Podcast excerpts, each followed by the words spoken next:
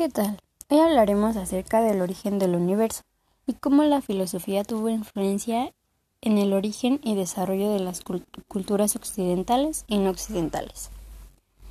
La filosofía, la ciencia y la religión constituyen tres ámbitos eh, de la realidad humana. No solo se excluyen entre sí, sino que se complementan.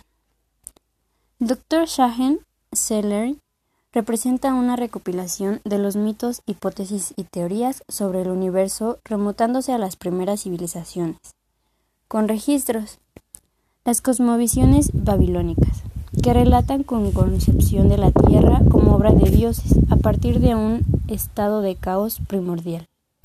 Otras culturas hablan de ella como un espacio plano fijo, rodeado por la esfera celeste, en que las estrellas permanecían invariables, en Grecia se desarrollaron modelos del universo, entre los que para nada intervienen los dioses.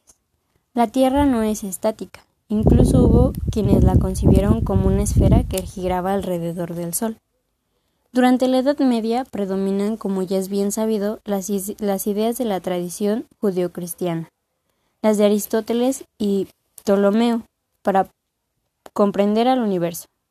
Kepler y sus leyes sobre el movimiento de los planetas se movían en, trayectorias elípticas, no epiciclos. Galileo y sus diálogos donde defendían la teoría heliocéntrica.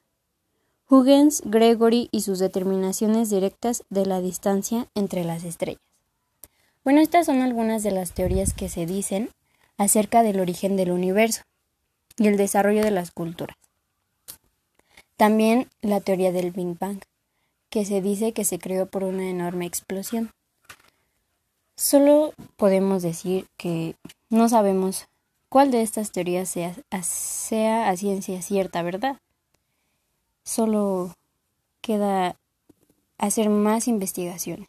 Bueno, esto es todo por hoy. Muchas gracias.